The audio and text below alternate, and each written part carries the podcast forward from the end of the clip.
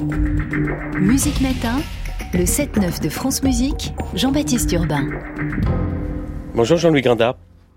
Bonjour. Directeur des Corriges d'Orange, le plus ancien festival au monde, qui est épinglé dans un rapport de la Chambre des comptes de la région Sud, Provence-Alpes-Côte d'Azur. Ça a été publié la semaine dernière. Il relève les difficultés financières et des failles de gestion. Ce matin, Jean-Louis Grinda, vous acceptez de répondre à ces critiques sur France Musique. Je vous propose qu'on prenne ce rapport point par point. D'abord, euh, les difficultés financières. Vous les avez vous-même d'ailleurs reconnues le mois dernier lors de la conférence de presse qui a présenté la programmation euh, de cette année 2024, sans opéra mise en scène. On y reviendra tout à l'heure.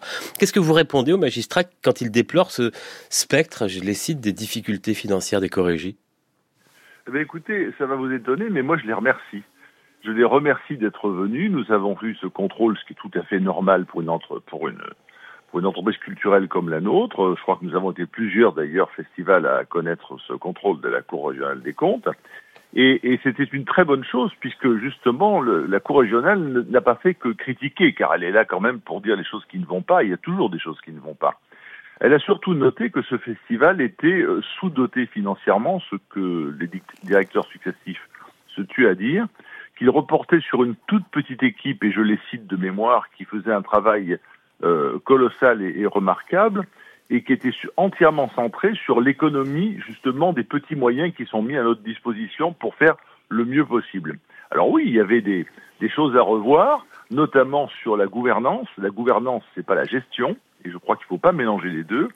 Nous sommes actuellement sous la gouvernance d'une SPL, Société publique locale, qui ne correspond pas à la gestion normale d'un festival, notamment parce qu'elle ne permet pas d'avoir du mécénat. Donc cette critique, elle est bonne et ça va nous permettre d'accélérer pour passer à, un EPCC. C'est ce qui sera fait en 2024, EPCC pour nos auditeurs, établissement public de coopération culturelle qui lui permet à l'État de revenir au conseil d'administration et surtout d'obtenir du mécénat. Alors l'État, justement, Jean-Louis Grinda, vous aviez obtenu des garanties de l'État par la ministre Rima Abdul-Malak. Elle est remplacée depuis quelques jours par Rachida Dati. Est-ce que cette nomination euh, remet en cause ces garanties? Est-ce que vous êtes inquiet? euh, écoutez, non, je ne pense pas qu'il faille être inquiet.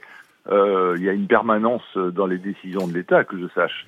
Donc la ministre euh, précédente, que je remercie, Mme Abdul Malak, avait fait un geste significatif, je dis bien significatif, d'ailleurs à, la demande très appuyée du président Muselier, qui, qui veille sur l'éco-régie en tant que président, de la région.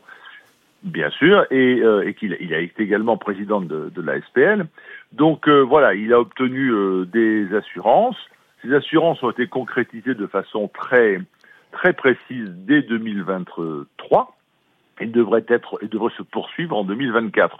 Bon, je ne doute pas que, que les, intentions euh, très précisément dites soient concrétisées dans les, dans les semaines qui viennent. Jean-Louis Grinda, on se retrouve dans un instant. Elle avait annulé sa participation l'an dernier en raison d'un heureux événement. Elle sera bien là en concert le 29 juin au Théâtre Antique. Voici Katia Pugnatichvili.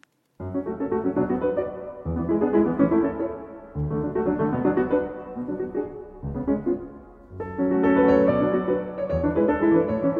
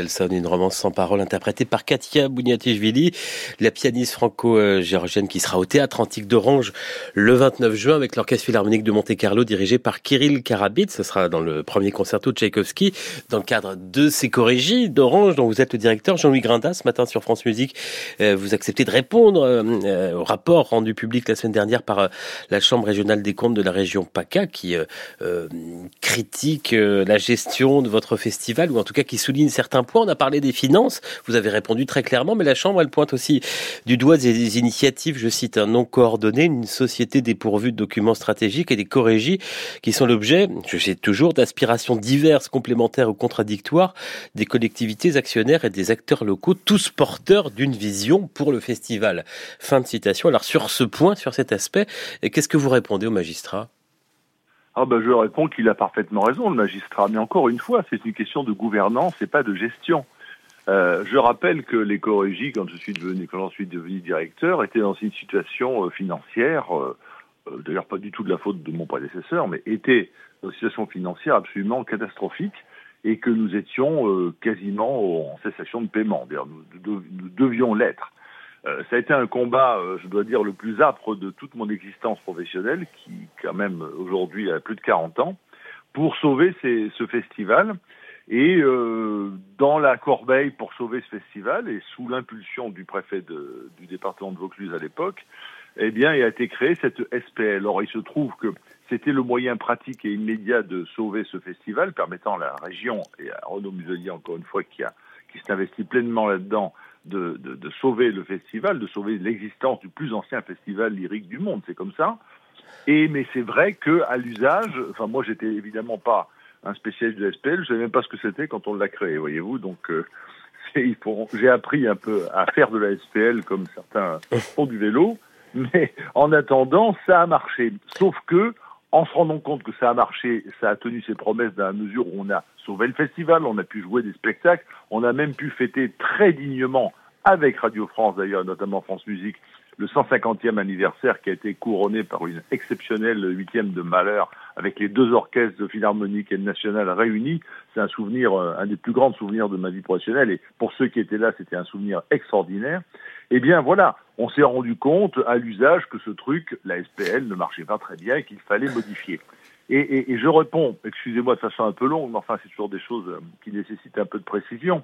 Euh, ce que dit la Cour des comptes, c'est que oui, comme ça a été créé vite, eh bien, on, s'est jeté là-dedans, mais on n'avait pas de euh, documents de coordination et de perspective. On savait ce qu'on faisait, on savait qu'on faisait de l'opéra, du concert, on savait que j'avais été nommé aussi pour élargir le public, diversifier la, programmation, mais tout ça n'était pas synthétisé au sein d'un même document. Aujourd'hui, ce document existe, il a été soumis au conseil d'administration, il a été soumis à l'État, il a remporté euh, l'adhésion de, de, tous, ce qui permet de passer à l'EPCC. Donc, d'une critique de la Cour régionale des comptes, euh, qui était d'ailleurs anticipée, disons-le, qui était d'ailleurs très anticipée, eh bien voilà, et va naître maintenant un nouveau véhicule juridique. Enfin, tout ça, vous savez, c'est c'est bien, c'est bien d'en parler, mais enfin, ce qui est important pour un festival, c'est ce qu'on y met dedans, c'est les spectacles qu'on y fait. Moi, je connais pas un spectateur qui rentre dans un théâtre parce qu'on dit c'est bien géré. On rentre parce que la programmation. Oui, mais il faut que le festival continue d'exister. Oui, mais bien, mais euh, vous savez, j'ai l'impression que nous nous battons. Vous savez combien on est au festival pour accueillir 45 000 spectateurs ou prou chaque année? On est sept personnes permanentes à travailler. Sept. Alors incontestablement, ainsi que l'a pointé la, la Cour régionale des comptes, c'est pas assez. Voilà, c'est comme ça. Bon, bah écoutez, on essaie de, de repartir d'un bon pied. Moi, je vois tout ça de façon extrêmement euh, positive.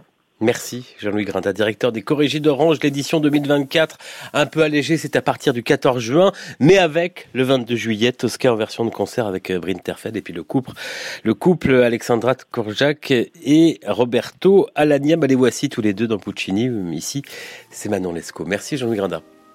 Merci.